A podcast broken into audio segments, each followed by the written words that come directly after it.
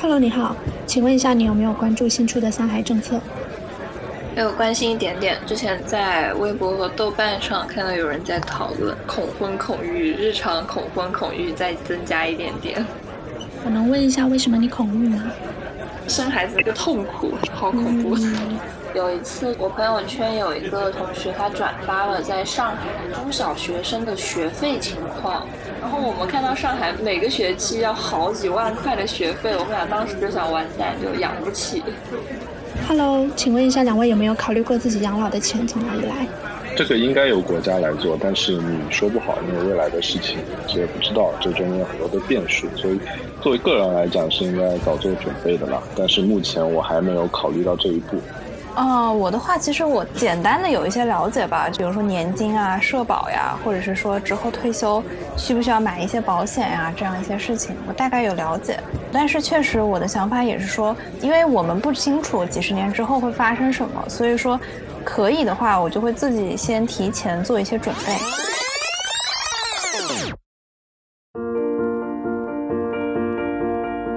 生育可能是让许多年轻人感到头大的问题。三孩生育政策出台，很多年轻人开始感到自己被卷了进去。我的一个朋友刚刚怀孕，说是要给孩子准备力所能及最好的教育资源，甚至已经开始担心起孩子的小学学区房问题。在中国，人们都说内卷，在教育领域，它本质上就包括对有限教育资源的争夺。新政策能给我们带来帮助吗？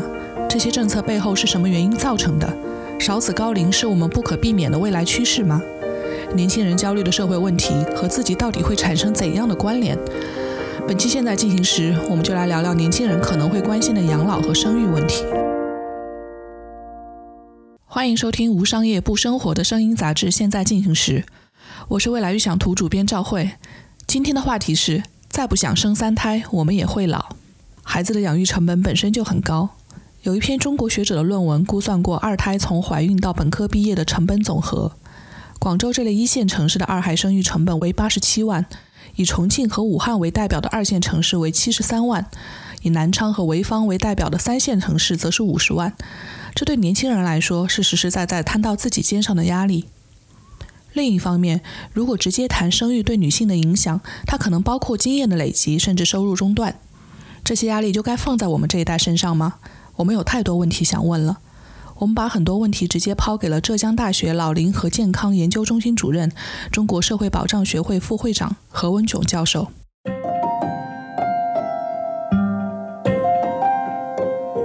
我们会看到在身边，比如说我在东京，我看到身边有一些区的政府会给当地的很多人到十五岁之前会有一定的生育保障。这个可能是从政策和国家层面给予的一定的补偿，但是相比之下，我们国家是不是在这个方面没有特别多的政策，所以导致大家觉得这所有的成本都需要自己来负担？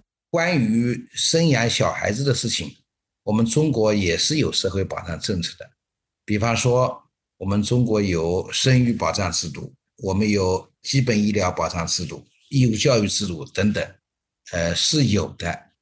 但是呢，从总体上看，我们觉得还不够，尤其是面对经济和社会新的变化，需要大大加强。事实上呢，就是生养孩子需要付出的很多，也就是说，生养孩子有很多成本。但是根据现行的制度安排和制度设计，目前这些成本主要是由家庭承担的。从这个角度去看，我们中国的儿童福利制度。不够健全，这就导致家庭在生养孩子方面所承担的责任比较重，这也许是现在的年轻人生育不高的原因之一。呃，那中国现在有没有可能也同样在国家政策层面给出更多的生育保障呢？呃，关于这个问题，最近几年学术界有过一些讨论，虽然学界的观点不完全一致。但是某些方面的观点呢开始趋同。我自己认为，现在的重点是要努力降低中青年家庭在生育、养育、教育等等方面的成本。虽然影响中青年人生育的意愿因素是很多的，但是刚才讲的这个三项成本过高是其中的重要原因之一。我们希望通过降低这三项成本，在提高中青年的生育意愿方面发挥积极的作用。基于这样的理解，我们建议国家建立相应的制度和政策，使这种思路能够落到实处。具体的说，就是要增加与生养孩子有关的公共服务，主要包括生育、养育、教育方面的公共服务。这些公共服务通常由国家或者社会来提供。嗯，听下来会不会可能从年轻人角度上来说，自己没准备好，感觉国家也没准备好？那国家为什么要在现在这个节点提出这么一个三孩的政策呢？它到底是为了解决什么问题？关于三孩政策呢？我觉得是要从整体上来看。我们国家从一九七零年开始实行计划生育政策，也就是说，我们国家实行计划生育政策已经有五十年了。但这要注要注意到，在不同的时期，计划生育工作的重点是有所不同的。那么要注意到，这五十多年的历史看，二零一三年是一个重要的转折点。为什么是个转折点呢？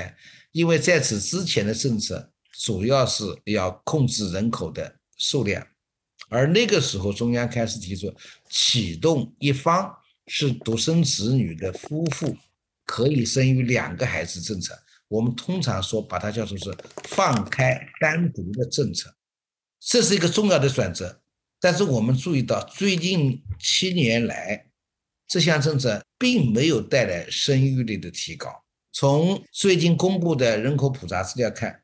我们国家二零二零年，也就是去年，人口的总和生育率仅仅为一点三，这是属于比较低的一种状况。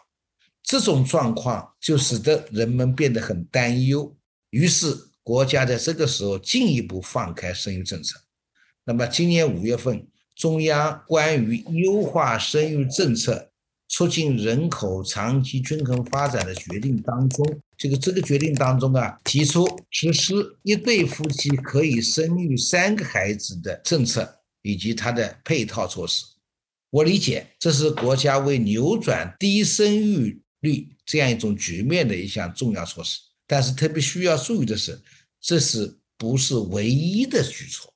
所以要看到国家不仅仅是有三孩的政策。而且还有相应的配套政策，只是这些配套政策最近还没有公布出来，所以不能简单的说国家允许生三个孩子，但年轻人自己还没准备好，国家也没准备好。当然，配套政策是比较复杂的，它的制定是需要一个过程，所以我们可以期待。当然，对于我个人来说，我希望这种配套措施能够尽早的出台。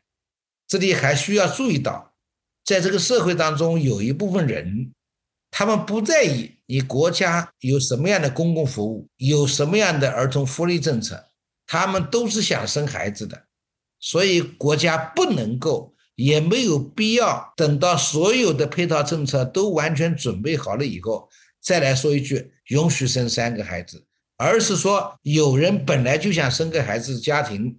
生三个孩子，他就想生三个，那你就可以大胆的、放心的去生孩子，因为这是合法的。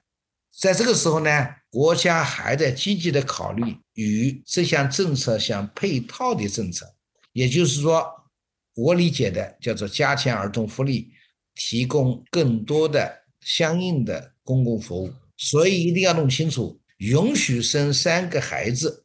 这是国家在生育方面一系列政策当中的一项，或者说是 N 种政策措施当中比较早公布的一种。嗯，这样说可能稍微好理解一点。也有分析会觉得，这种三孩政策的一个压力很可能是现在养老部分的压力，所以觉得我们国家的人口结构更加平衡一点。那我们在养老现在这一块确实压力很大吗？是这样子的，关于养老问题呢？呃，确实与人口结构有关。事实上呢，我们要看到，任何一个时期，任何一种养老方式，它都是与人口结构紧密相联系的。因为老年人所获得的生活资料，和与养老有关的各类服务都需要由年轻人来提供的。在人口老龄化的背景之下，如果年轻一代人的劳动生产率能够超过其上面这一代，那么这种矛盾呢会小一点。比如说像你这样，如果说你比你你的爸爸妈妈更能干一些。那么这种矛盾呢就会小一些，但如果说年轻一代的劳动生产率只能维持在他的上一代的水平，那么这种矛盾就会加大。如果年轻一代的劳动生产力还不如上面这一代，那么这种矛盾就会变得很突出。从最近二十多年的情况看，中国的人口老龄化程度快速提高，这就使得养老方面的问题就变得越来越明显，可以说是压力越来越大。无论是现行的基本养老金制度，还是基本医疗保险制度，都面临这种严重的挑战。尤其是随着人口老龄化、高龄化的趋势，失能的老年人的数量和比重都在不断的提高。同时，我们的家庭呢，恰恰是走向小型化，这就需要大量的社会化服务。但是我们现在的社会化的养老服务供给是严重不足的，社会化的照护保障制度几乎是没有的，或者说只有很少的地方在实施，这就需要加强建设，需要从多方面努力的去解决这一个问题，调整人口生育政策便是其中一项。为什么呢？因为如果说多生一些小孩子，那么从长远来看。他这个年轻人就会增加。一般的说，一个国家人口的规模必须跟这个国家的资源是相匹配的，也就是说，一个国家的人口总量不能太多，也不能太少。客观的说，我们有一段时间，我们国家的人口总量确实是多了，所以呢，国家实行计划生育政策，它的目的是希望把人口的总量。控制在一个适度的范围之内，但是呢，在实践当中又出现了一些值得重视的现象。比方说，随着经济社会的发展，随着医学水平的提高，我们人口的预期寿命就越来越长，但是出生孩子的速度呢在下降，而且下降的很快，这就导致人口结构变得更加不合理。也就是说，在人口总量控制的过程当中。我们希望人口结构尽可能的保持合理。那么现在的问题是，由于前面的原因，我们说人口结构变得越来越不合理，这就需要引起高度的重视。为了使得国家的人口结构变得合理，需要从多方面来努力，适当的放开生育政策，有益于多生孩子，可以增加年轻人。那么这样的话呢，对于改善整个国家的人口结构是有利的，这也是多种措施当中的一种。嗯。其实对年轻人来说是有很大的压力，是在于我们中国现在采取的社会保障和养老相关的这个社会保障制度。我看到包括何老师的论文里面都有提到，说是一个现在是现收现付的这么一个制度。这个制度对年轻人理解上就变成了啊，用我们现在工作上去付出的这笔钱去供养现在退休去领退休金的养老金的这部分的老年人。那大家就会觉得这个是一个矛盾，就是大家不知道未来自己的这笔钱能不能够去花，以后的那一代人为自己老了时候去积累的这些钱又能不能够足够自己到时候去花，这个矛盾是不是特别难解决呢？呃，这个矛盾呢是存在的，但是我们需要注意一个基本的事实，就在任何一个国家、任何一个时代，老年人都需要有年轻人来养，人人都会老。而人人都需要养老，你现在年轻，你将来也要变成老人，你也要必须要有年轻人来养，所以每个人老了以后都离不开年轻人的帮助，就这是一个基本的道理，大家都懂。所以每一个国家、每一个时代都会制定相应的规则，使得老年人能够做到老有所养。到了今天这个社会是一个文明社会。更应该做到这一点。事实上呢，根据人类社会目前的发展水平，我们完全有这个能力，因而就有相应的制度安排。对此我们应该有自己的信心。当然，我们的制度需要更加科学合理。如果制度安排比较合理，这个问题就不难解决；如果制度安排不合理，这就很难解决，甚至引起代际之间的矛盾。我们如果说跟古代比一比，我们现在生产力水平提高那么多，但是古代人能够养老人，我们现在就养不起老人。我们要注意到，就是这就需要我们有科学的制度安排。我们从社会财富来说是够的。那么这里特别需要注意到，从老年人的需求出发，需要有基本的生活保障制度。这个目制度主要是防止老年贫困的。这个就是我们通常所说的叫基本养老金制度。第二个呢是需要有医疗保障制度，使老年人具有购买基本医药服务的能力。这就是我们通常说的基本医疗保障制度。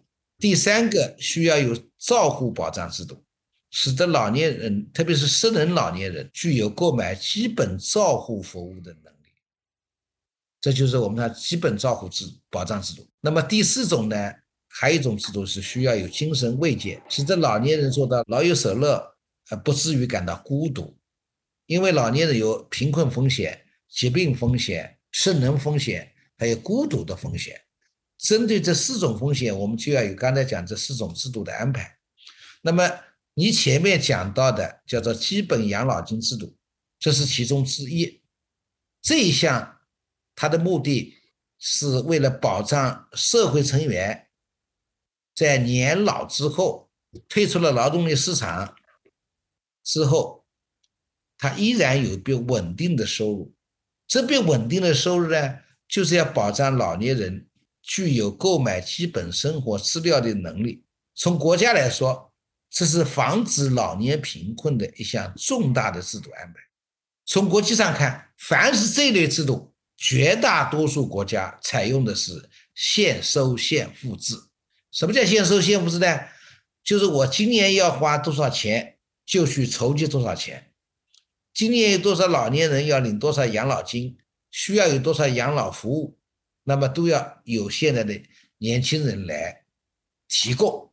这就是我前面讲的，就是呃，都是要靠年轻一代人去养老年这一代人的，这是一种社会契约。那么与这个类似的，就有基本医疗保险制度和长期照护保障制度，它都是现收现付制的。那么尽管这样的制度安排容易受到人口结构的影响，也就是说。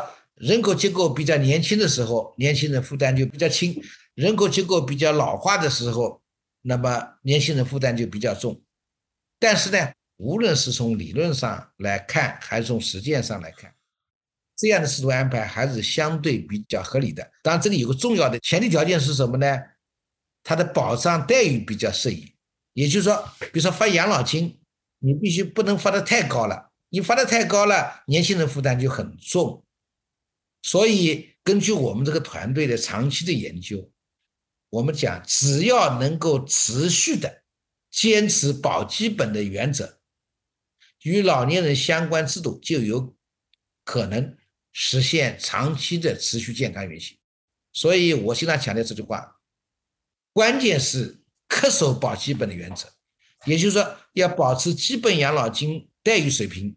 基本医疗保险的待遇水平，基本照护保障待遇水平，坚持保基本，它就可以保持年轻一代人缴费或者缴税的负担保持在一个适度的范围之内。如果能够做到这一点，我们讲代际之间的矛盾、代际之间的冲突就会比较小。需要注意，有的朋友提出主张完全基金制，也就是说每个人。通过自己存钱来为自己未来养老，这个话听起来好像道理很明白、很简单，逻辑也很通。但是这里需要注意两个重要的问题。第一个，存钱养老它有很多不确定性，因为老年人所需要的东西有些是可以储存的，但是大多数东西是无法储存。还是要靠当时的年轻人来提供的，也就是说，人老的时候啊，他所需要的食物，也就吃的东西、用的东西和养老服务，这些都是需要靠中年人和青年人提供的。如果人口结构老化了，那么劳动力的成本就会提高，这些食物用品和服务的相应的价格就会提高。那么你存的钱到底够不够呢？还不一定呢。所以现收现付制依然是世界上绝大多数国家基本养老金制度的主要选择。这是第一个问题。第二个，现在有没有客观上存在一大批老年人？这些老年人并没有为自己的养老储存足够的资源，包括钱，包括资金在内。那么这批老年人，你还养养不养？你还是要养，还是需要有中青年人来养。那么这就需要有相应的巨大成本。我们现在不能说告诉年轻人，你们只要管以后。呃，你自己好了。那么现在这些老年人不管，你看行不行啊？那肯定不行。有一个比例替代率，说的是当时的能够拿到的钱，整体的退休金的一个比例。大家肯定会希望替代率会越高，自己到时候手头上拿的这些实际上能得到的更多。但是好像说中国的现在的替代率确实不是特别高，这个比例好像只有百分之四十多，理想好像有百分之五十八，但是一直没有达到过这个数据。那如果是按照这种感觉的话，我现在能够拿一百块钱，到时候只能拿四五十块钱，这个感觉。当然是说，我能够购买的服务是有限的。但是如果首先第一步连钱都达不到的话，就更不要谈到时候去购买什么服务。大家不是焦虑死了吗？是的，不过你这里要注意到，什么叫做养老金？养老金就是指社会成员在年老之后所获得的一笔稳定的、持续的收入。那么。呃，就这一点来讲，它是整个的老年保障体系的一个重要项目。那么就养老金而言，它可以分成两类：基本养老金、补充性养老金。那么你前面讲到的一般老百姓所关心的，主要是指基本养老金，就是由政府依靠国家强制力组织实施的项目。它的目的是保障每一个社会成员，注意是每一个社会成员。在年老之后有一笔稳定的收入，那么这笔收入干嘛呢？去购买基本生活饲料。那么同时，国家还规定，凡是有劳动、有能力的人都必须缴纳养老保险费，或者缴纳相应的税收。这是各个国家通行的做法。那么在现代社会，这种权利变成国民的一项基本权益，同时。每个人都必须履行缴费或者缴税的义务，也就是每个人有权获得，但是你必须承担相应的义务，这是现代社会当中的一项基本的规则。那么从技术上看，这类制度一般是采用现收现付制的。那么第二类养老金呢，叫做是补充性养老金。那么补充性养老金呢，它是老百姓的自主自愿行为。因而它也是自费的，要注意到，它不是每个老人都有的，而且呢，养老金的标准也是有差异的。通常我们讲这个养老金替代率，主要是指基本养老金的替代率，而且通常是指普通工薪劳动者的基本养老金替代率。它的意思就指你刚才所说的，就基本养老金与原来的工资水平的比较。比如说，你在职的时候，最后一个月工资是五千块，你退休以后拿到的养老金是三千块，那么替代率就是百分之六十。由于我们国家的工资变化比较快，我们最近这些年有关部门和部分学者所说的替代率，不是指我们刚才这个意思，而是指退休职工的。平均养老金与在职职工的平均工资的比较，这是需要说明的。这里特别要注意的，你刚才的问题提到说有理想的替代率，这个说法呢不是很准确。为什么呢？就看基本养老金替代率是不是合理，主要要看这种基本养老金是不是能够满足老年人的基本生活需要，不是看他那个替代水平是多少，他替代率多少高，而是看就是这个钱发了以后，他能不能够不够他基本生活用，所以这是非常重要的一点。还需要注意的是，在我们国家一个特殊的情况，我们国家了，根据目前制度安排呢，有两个养老金制度，两个基本养老金制度，一个是针对工薪劳动者的，我们把它叫做职工基本养老保险制度；另外一个是针对以农民为主体的非工薪社会成员的，也就是说，前面这个是针对有工作单位的人的，后面针对是没有工作单位的人的。那么这个叫做城乡居民基本养老保险制度。我们需要指出的是，这个第二项制度的保障待遇水平很低，也就是我们大量的农民和非工薪社会成员，他们呢保障水平还很低，这是需要关注的一个大问题。那么就很多人已经知道，尤其是城里人的，就职工基本养老保险而言呢，按照现在的规则。基本养老金给付标准与缴费水平有关，也就是说，呃，缴费缴多少跟他的将来能够拿多少养老金是有关系的。从最近这些年的实践看，许多地方没有按照制度规定的缴费基数缴纳养老保险费。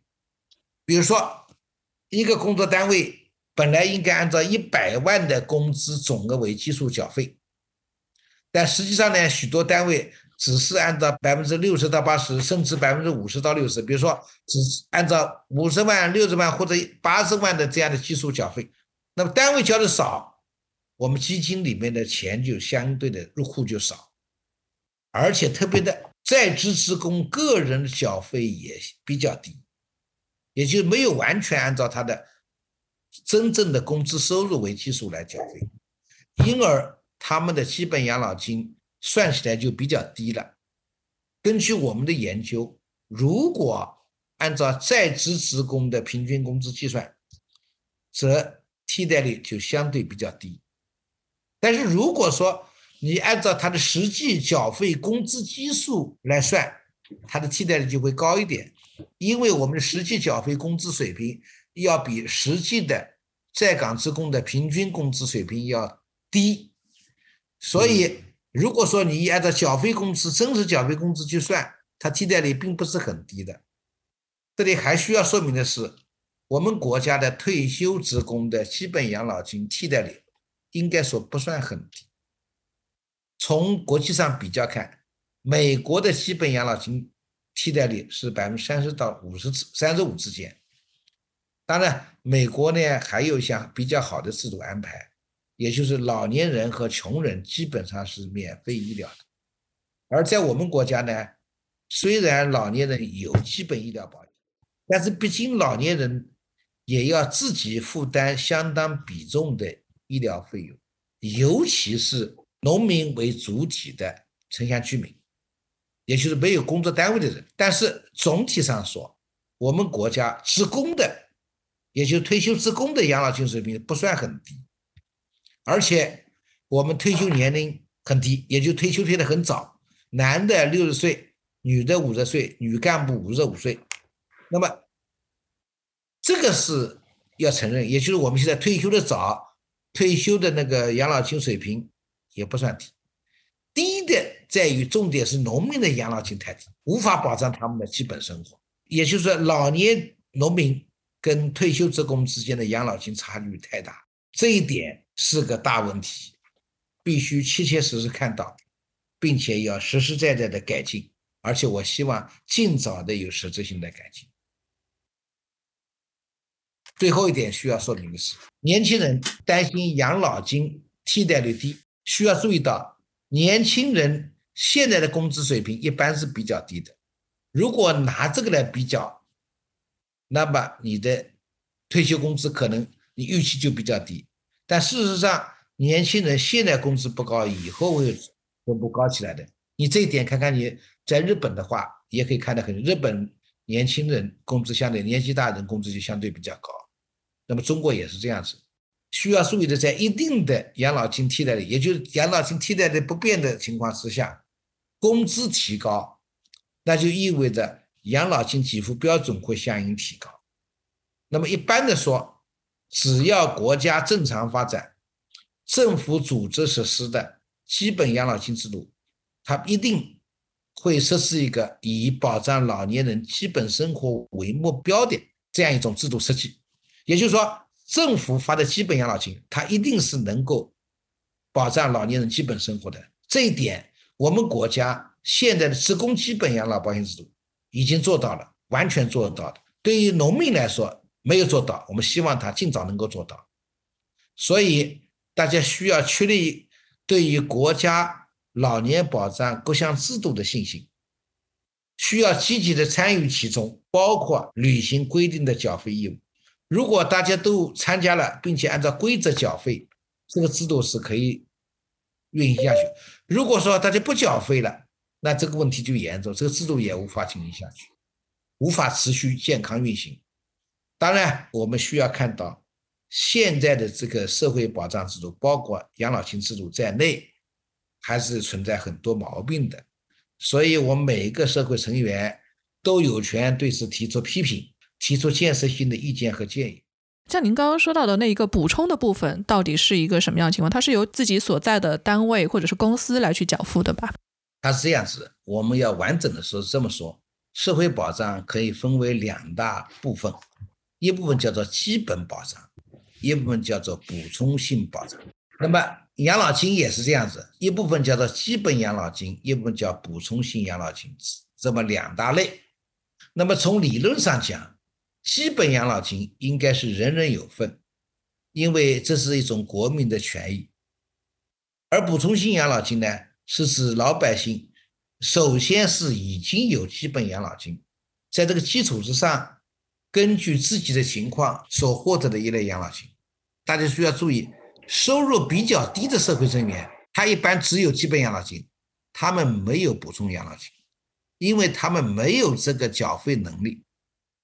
所以，补充性养老金往往是中等收入或者中等收入以上的群体才有的。那么，由此扩大，类似的任何补充性保障项目，都是针对中高收入社会群体而言的。所以，也就是说，低收入阶层，我们老百姓说的是穷人，他不存在补充性保障的问题。那么，打个比方，多层次保障体系就像一幢房子。每一个社会成员，或者说每一个家庭，都可以在一楼一低层找到自己的住的地方。就一层相当于人人都有，那么一层的房子的大小也差不多，每户人家都有，每家每户都可以在这里住，这就是社会公平，而且是种结果公平。我们通常讲着人人有饭吃，人人有衣穿，人人有房子住，人人可以看得起毛病，但是。你是不是能够到二楼、三楼去住？也就是有没有补充性保障，那就不一定。那不是每户人家都有的，只有中高收入群体才有。那么国家呢，就要通过有效的制度安排，保证每家每户都在一楼有房子住，但不保证你一定能够住二楼、三楼。二楼、三楼能不能住，看你自己的能力，当然要看你的，也就是说要看你自己的基础。机会和努力程度，当然，我们希望拥有补充性保障、补充性养老金的这个群体是越大越好。这就我们通常讲的叫共同富裕这样一个目标。那么需要说明的是什么呢？对于低收入群体而言，国家通过基本保障制度安排，使得他们有基本的保障，比方说有基本的养老金、基本的医疗保险等等，这就够了。国家就尽到了责任，因为有了基本养老金和其他的各项基本保障，老百姓啊，低收入的老百姓就不再担心我基本生活没有保障，这样也就是就有基本的生存、基本的发展和基本的尊严了。一旦他们的基本生活有保障，他们就有进一步发展机会。他们就有可能逐渐成为中高收入阶层。就是我通常讲，他有翻身的机会了，他们有可以有机会通过自己的奋斗去实现幸福生活，这是一个基本道理。那么很多国家都是这么做的，几乎是全世界的国家都这么做。补充性保障呢，那就不一样了。补充性保障有两条路径，我刚才说了，针对的是中高收入阶层，那么他呢就有两条路，一条路叫职业年金。当然，有些人把它叫做是企业年金，那么其实标准的说法就应该叫职业年金。那么什么叫年金呢？这里首先讲，年金就是指定期支付的一笔款项。那么所谓职业年金，就是有工作单位的人，有用人单位，就是他所在单位为这个员工在退休以后提供的一种养老金。那么他当然作为用人单位来说，首先是要按照国家的法律，呃，去交纳社会保险费，使他他的每一个员工有基本的养老金。那么在这个做完以后，他说我再有精力，再有能力给老给我的员工提供一种补充性的养老金，那这单位的事情。一个有工作单位的人，他不仅可以在这个时候取得工资。而且可以在退休以后领得一份养老金。那么这份养老金，我看到它不是国家给的基本养老金，而是工作单位提供的补充养老金，这是一种职工福利。那么这种做法呢，在发达国家是很盛行的，在我们中国今天，很抱歉还比较少。那么按照现在的规则，中国的公务员和事业单位当中的正式在编职工。每一个人都有职业年金，这是目前国家的政策。但是对一般的企业可以有职业年金，但事实上呢，目前拥有职业年金的企业还很少。我们算了一下，大概只有百分之八的企业有职业年金。那么这种状况呢，我们认为是很不理想的。对于一个有前途的工作单位而言，应该告诉职工：第一，你有工资；第二，你将来退休以后，除了国家给的基本养老金之外，我们单位还有笔养老金，这是很好的福利。你就在安心在我这里工作吧。那么这种职工福利对用人单位来说，它起到什么作用呢？就是吸引人才、留住人才。那么要做这件事情，往往是这个单位呢效益比较高。他可以有一部分钱拿出来，职工个人也出一点，我们放在一起存起来去投资。那么当然这样做的要注意到每个单位的情况不一样，财力也不一样，因而呢有没有职业年金或者职业年金的水平的高低是有差异的，这是正常的。为什么是正常呢？因为每个单位的经济效益是有好有坏的。因而他们的福利也是有高有低的，当然这个是叫做补充性养老金，这样就叫职业年金这样，还有补充性医疗保障也是这样子的。搞补充性保障第二条路径什么呢？这就跟工作单位没关系了，那就老百姓自己跑到保险公司去买保险，或者自己到银行去存钱，那么这些都是老百姓的自主自愿行为，因而必然是自费的。也就是说，老百姓在拥有政府提供的基本保障的基础之上，不管你单位是不是有补充保障还是没有补充保障，自己都可以根据自己的情况选择是不是到保险公司去买商业保险。当然，你也可以到互助合作性的保险机构去参加互助合作性保险。也就是说，你自己如果觉得国家给我这点够了。那你就，呃，那个保险公司就不要去了。如果说你觉得国家给我的不太够，单位给我这个加进去也还不太够，那么我可以自己到保险公司去办。当然前提是要自己掏钱的。嗯，补充性保障现在能够最后达到百分之几的比例啊？就是刚刚，比如说我们在基本养老金这一块，最后的替代率能够达到百分之五十左右了。那最后这个补充性的部分能够把这个比例再上升一点吗？各个公司或者各个单位不一样。是的，确实不一样。所以现在你这个呃，补充性保障能够达到百分之多少这样一个比例，很难准确回答。作为国家来说呢，是希望有更多的用人单位和更多的劳动者，呃，拥有职业年金，拥有补充性保障。但事实上，从最近二十多年来的情况看来，这种发展并不快。尽管我们在二十多年以前就提出要建立多层次的社会保障体系。但实际上进展并不理想。我前面刚才讲了，只有国家机关和事业单位的正式在编职工才有职业年金。其次，只有经济效益比较好的一些单位才有职业年金。全国企业就百分之八左右。那么哪些单位有呢？比如说电力系统、烟草系统、金融系统等等。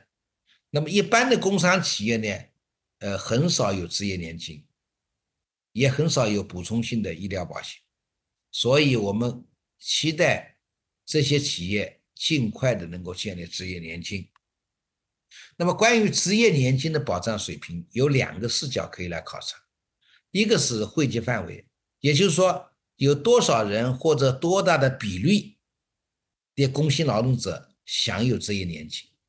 这是一个覆盖的问题，这里还暂时不讲高低的问题。那么前面我们已经提到，现在这个实际覆盖率还是很低的。第二个视角呢，是已经拥有职业年金这个人群当中，它的保障水平有多少？关于这一点呢，目前还没有权威的统计数据，因此我也说不准。所以，关于我们国家目前的职业年金状况，还很难说清楚。更进一步，我们整个的补充性保障的惠及面和保障水平都还不能清晰的说说出来。但是有一点是肯定的，也就是我们的补充性保障发展是比较缓慢的。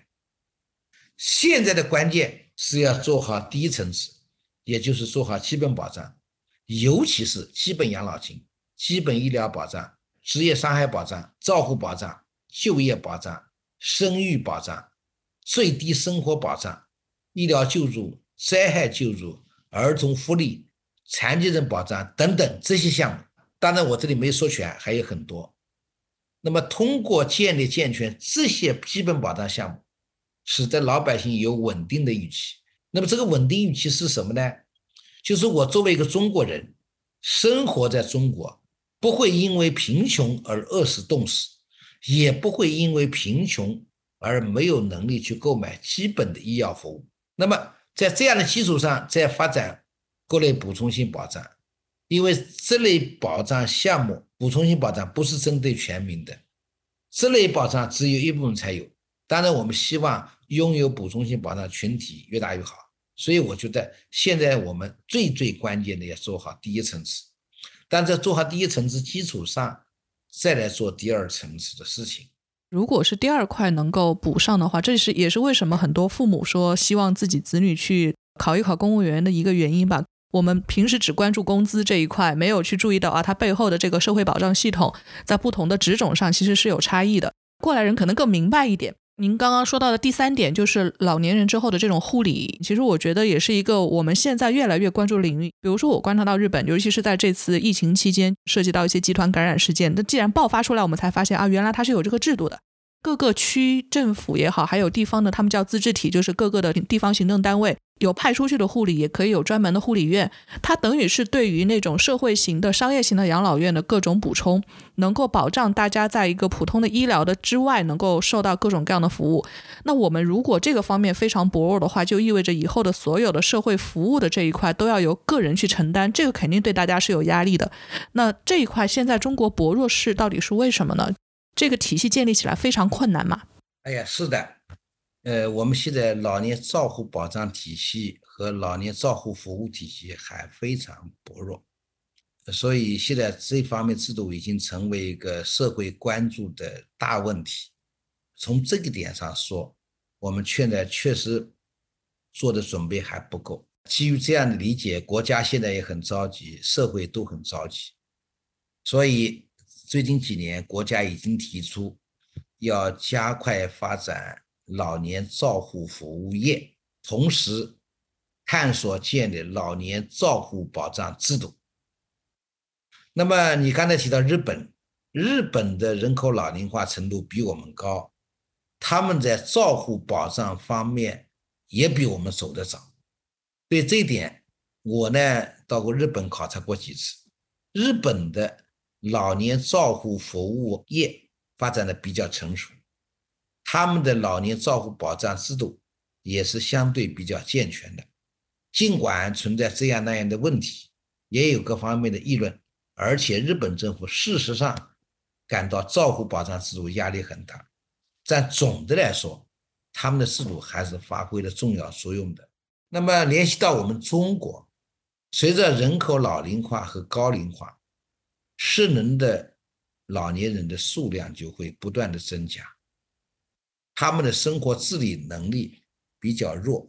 就需要别人来帮忙，但是我们又碰到一个情况，就家庭小型化，我失能的人增加了，而家里也照顾不了，或者说照顾能力下降了，那么就需要别人来帮助我家里照顾，这就叫社会化的照护服务需求增加了。为了解决这个问题啊，首先需要发展的是什么？发展照护服务，提高照护服务的供给能力。加快发展照护服务这个行业，但是我们现在碰到两个问题。第一个问题，供给从总体上看供给不足；第二个问题呢，这个标准化程度很低。就日本在照护服务方面的供给机构很多，而且标准化程度很高。那么什么叫标准化程度呢？就是指。失能的老年人在什么情况之下应该得到什么样的服务，必须要有个标准。同时，什么样的服务应该支付什么样的报酬，它也有一个非常清晰的标准。也就是说，对于提供养老服务的劳动者而言，他们的劳动应该有个计量的办法。可是我们国家现在还没有，或者说这个计量方法的标准化程度还比较低。现在我们很多人都有感慨，啥呀？说是保姆们难找，好的保姆们更难找。这也就是说，中国在照护服务方面的市场还没有有效形成，它的规范化程度还很低，这是第一个方面。也就是说，老年照护服务方面的供给那个不足，规范性程度比较比较差。第二个问题呢，还要注意要需要注意的，即便有这个市场。有这种服务，但是你有钱买吗？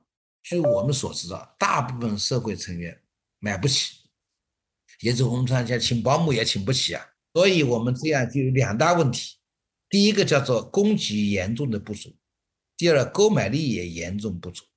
所以这个时候就迫切需要发展这个照护服务，但是呢，受到各种传统的观念的影响。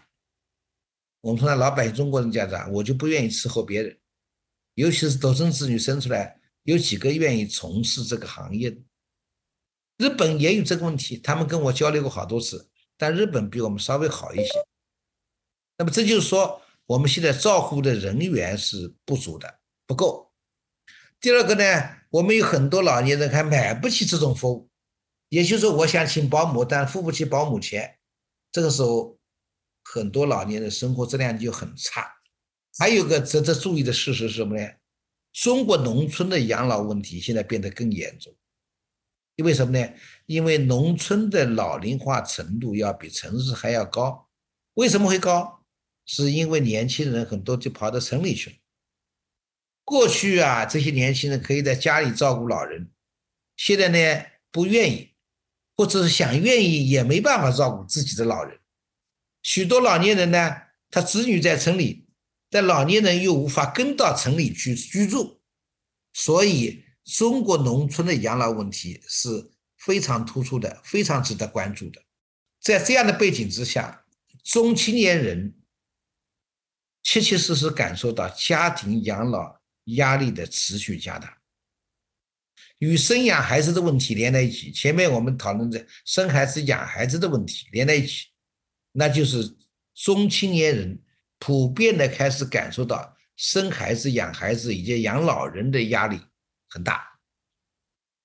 这在一定程度上就会影响到他们的生育意愿，所以国家需要采取有效措施，加快发展社会化的老年保障体系，尤其是失能老年人照护服务以及与这个相关的长期照护保障体系。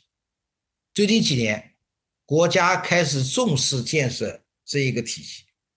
当然，有关的发展思路、有关的制度设计和有关的具体政策制定，还需要进一步研究和讨论。我们希望合理的那些已经想好的合理的制度和政策，希望尽快能够真正落地，让老百姓能够切身的感受到，使得他们的压力能够减轻。所以，我们是钱不够，人不足，资源也不够。那我们通常讲就养老，养老方式我们讲养老方式就是用什么方式养老？通常呃有种标准的分法，就是看你住在哪里。如果你住在养老院里面，就叫机构养老；如果住在家里，那就叫做居家养老。呃，前些年有人在讲一种叫社区养老，这个提法不太准确，因为没有社区养老这个说法。应该是什么呢？我们讲发展社区的养老服务，而这种养老服务是为居家养老提供配套的。也就是说，养老方式有机构养老和居家养老两个方式。那么一般的说，所谓的机构养老适合于什么人呢？我的理解，机构养老就是要适用于失能者，也就生活无法自理的人。这种老年人呢？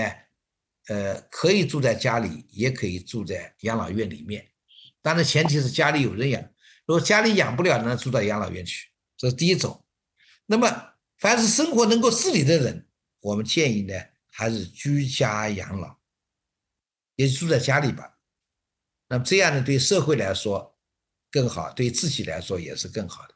当然，如果说失能老年人家里有人照顾，那么也可以居家养老。也就是说，我们讲简单说，第一，生活能够自理人居家养老；生活不能自理人，如果家里有人养，那也住在家里，也是居家养老。只有生活不能自理，家里又没人养的老年人，那就住到机构里面去，采用机构养老的方式。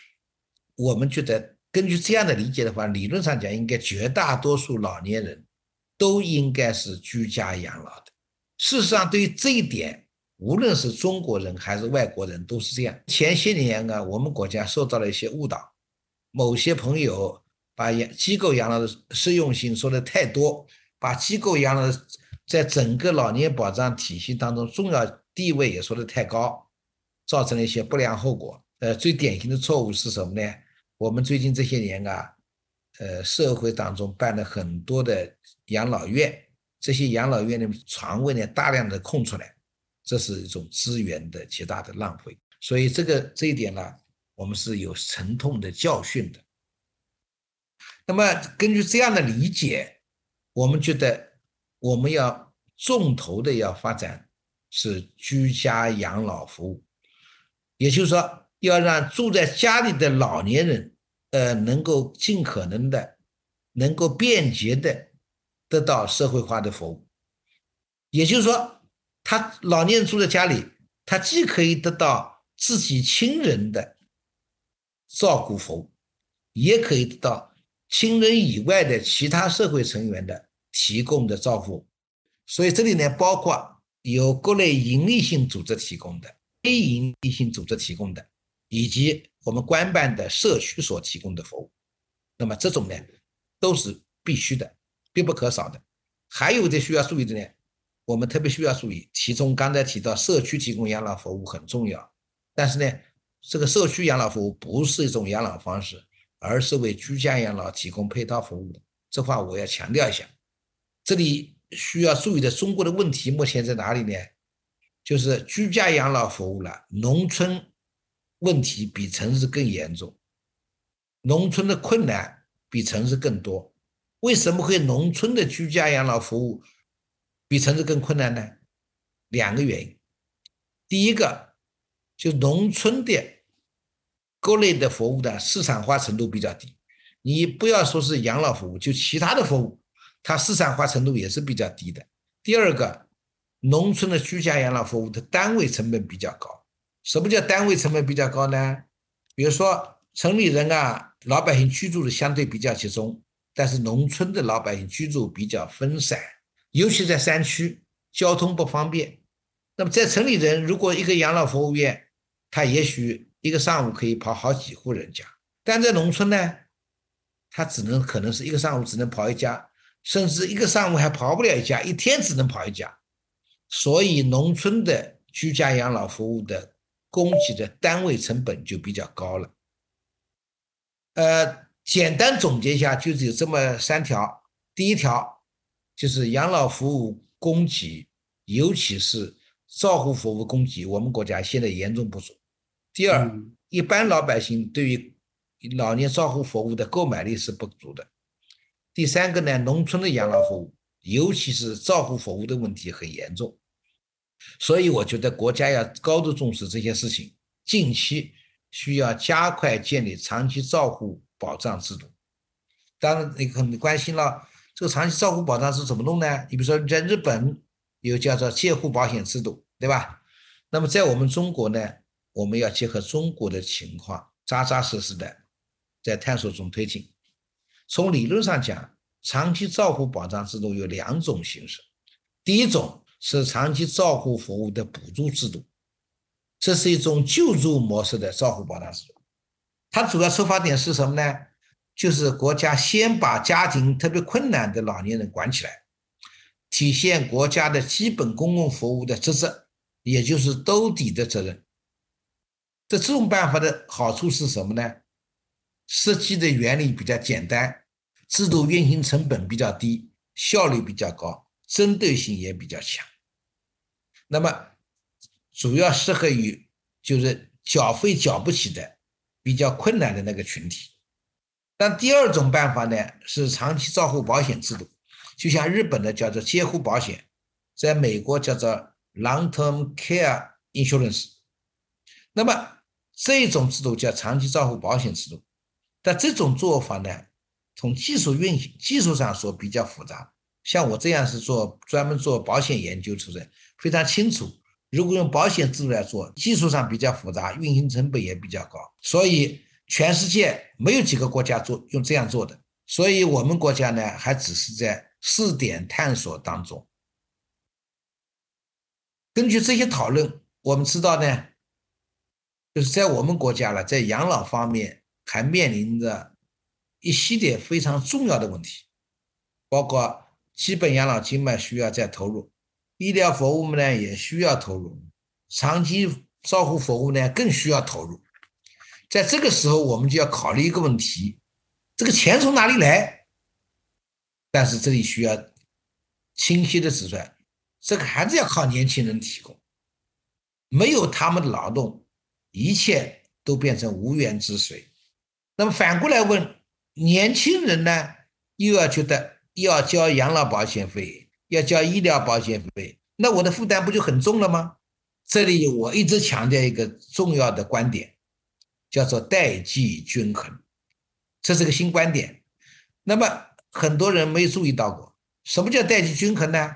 就是一代人跟一代人之间的利益要均衡，尤其是他们的基本保障权益要做到均衡。也就是你这代人跟我这代人之间基本权益要均等。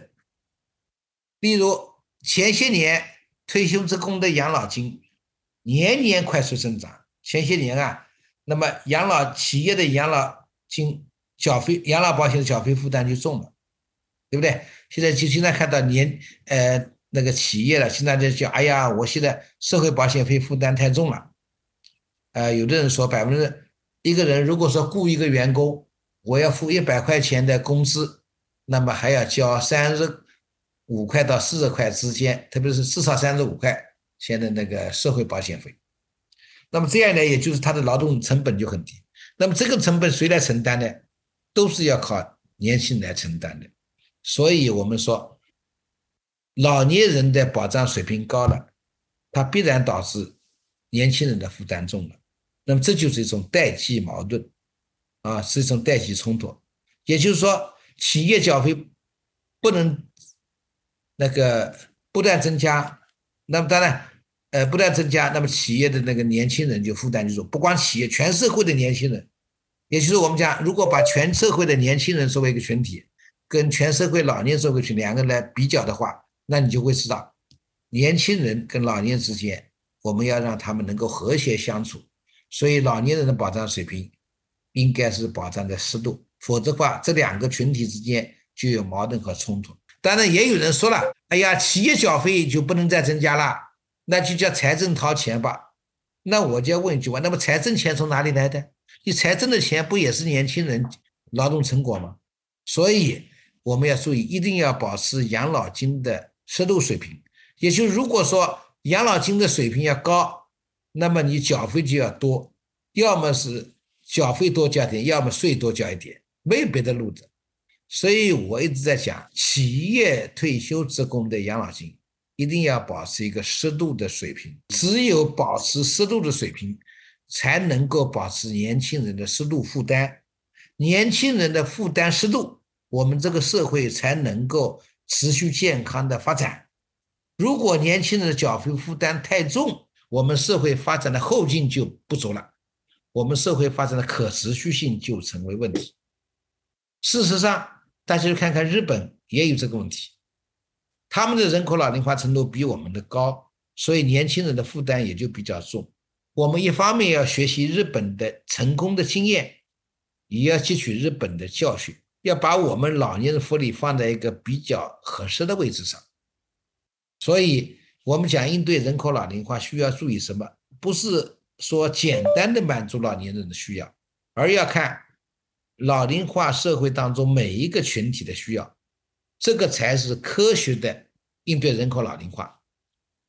这里的关键就是要改变以老年人为中心的思维方式。也就是说，在老龄化社会，不仅要把老年人的事情办好，还要考虑到中年人、青年人和小孩子。只有这样。我们的社会才有可能持续的发展。哎，这个话我们爱听。这是我的一贯的观点，我讲了好多年了，就是要注重代际均衡，也就是一代人跟一代人之间的均衡，使得我们社会能够可持续的发展。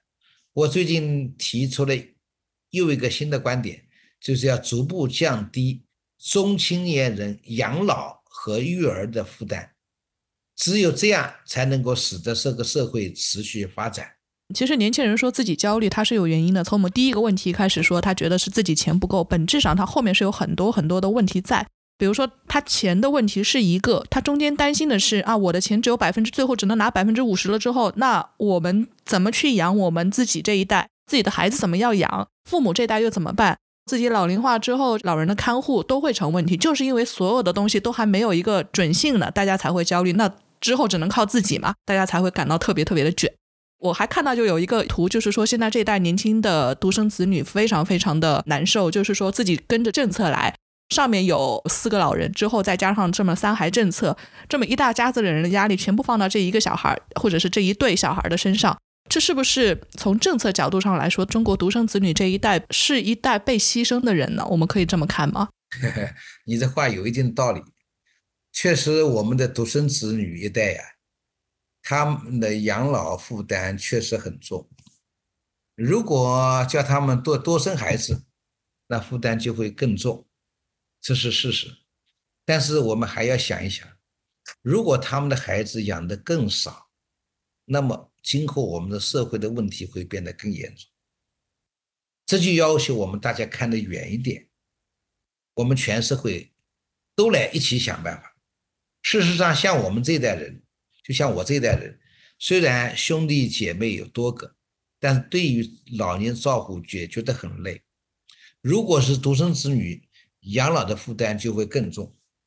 如果我们继续保持低生育水平，长此以往的几代人下去，后面的人就会更累。因此，需要尽快改变这种状况。否则，后面的问题会更严重。所以，我主张大家适度的分摊一点，这是个社会现实，也是社会责任，大家都共同履行一点责任。但是，作为国家来说，一定要注意把有关的各种关系处理好，把有关的责任落实清楚，尤其是要通过提供有效的公共服务，通过制度的优化设计，使我们的中青年人的负担适当的减轻，给他们吃个定心丸，放心一点，不要让他们感觉到压力很大，变得很焦虑。啊，通常说，我上有老下有小，单位里还要叫我做很多事情，还要交那么多的社会保险费。这样一来，我就很紧张，单位也紧张。那这样下去的话，这个社会是很危险的。正因为这样，我一直主张要代际均衡，要处理好各种关系，落实好各种利益。关键是明确各自的责任，该承担责任。国家也好，单位也好，个人也好，都应该承担。还有一点，老年人也应该有个正确的观念：凡是自己老年人能够自己做的事情，尽量不要去麻烦孩子们。老年人也要教育，要教育他们自力更生，要提倡积极老龄化、活力老龄化、健康老龄化。嗯，目前有些医疗服务确实过分了，不少无谓的抢救治疗花了很多冤枉钱。有些医疗费用实际上花的太多了，也没有必要。我们应当在临终关怀、安宁疗护等方面的工作予以加强。所以，我觉得要树立正确的养老观念、正确的医疗观念。刚刚说到代际均衡的问题，我们在想，其实延迟退休这一块也算是一个对现有劳动力问题的解决方案。延迟退休在日本也有做，我看到他们最近的政策是用了一个阶段化的方法。到二零二五年落实六十五岁退休，目标是七十岁退休。他们为什么要采取这种渐进式的方法呢？那中国如果现在要去做这种类似的事情，它会是一个好的解决方案吗？呃，是的。我们首先要明确，延迟退休这是必然的趋势。中国的法定退休年龄实在是太早了，因此国家正在制定延迟退休的政策。为什么要这么做呢？首先要明确。它是为了充分利用劳动力，充分利用人力资源。有些人虽然已经过了六十岁了，但还有劳动能力，还有劳动的愿望，就应该允许他继续劳动，继续为社会做贡献。否则就是人力资源的浪费。其次，另一方面来看，正常的工作、适度的工作，还是有利于老年人健康的。这个不只是我一个人说说。而是很多人科学研究的成果，并且已经为实践所证明，大家都可以看得到。所以我觉得应该让能够劳动的人尽量去劳动，这样对社会有利，对老年人本身也有利。那么我们现在的退休年龄呢，定的实在是太低了。为什么低呢？是那是一九五一年的定，我们七十年不变。当时规定说，男的六十岁退休，女的五十岁退休。女干部五十五岁退休，之所以这样规定，它的道理是什么？在哪里呢？第一，当时的寿命平均寿命都比较短，啊，过去有句话叫“人生七十古来稀”，现在是“人生九十不稀奇”了。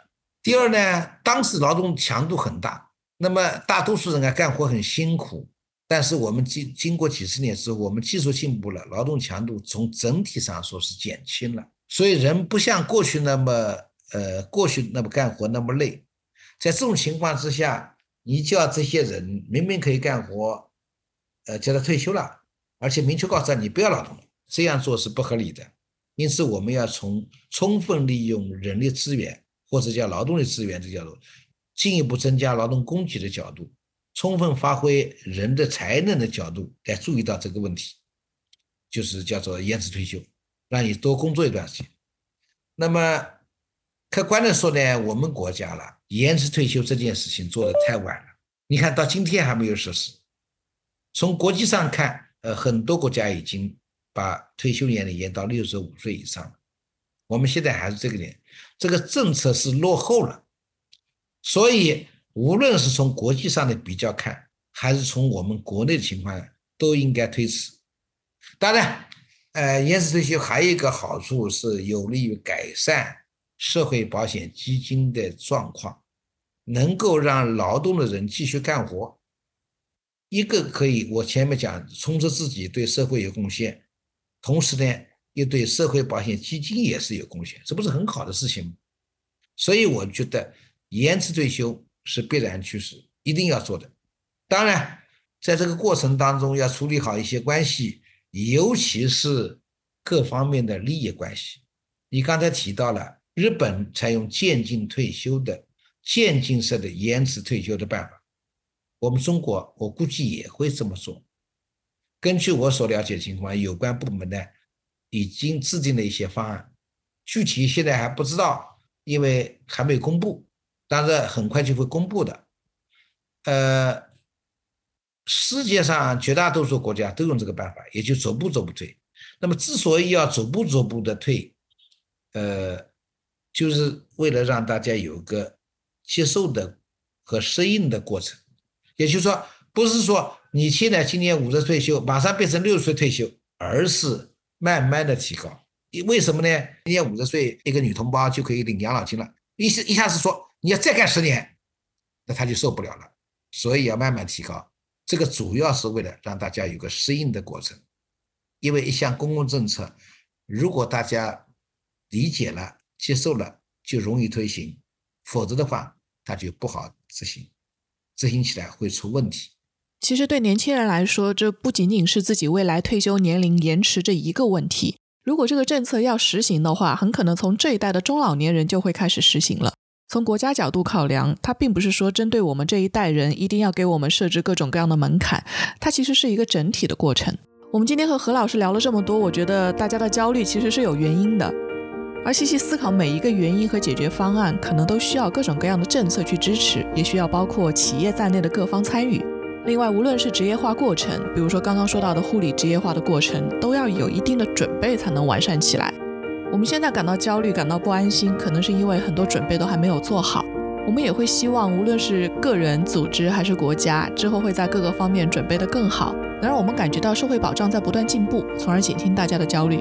也谢谢何老师这次接受我们的采访，中间解答了大家很多的问题，对于很多政策的解读也是有帮助的。谢谢何老师，谢谢啊，我们下期再聊。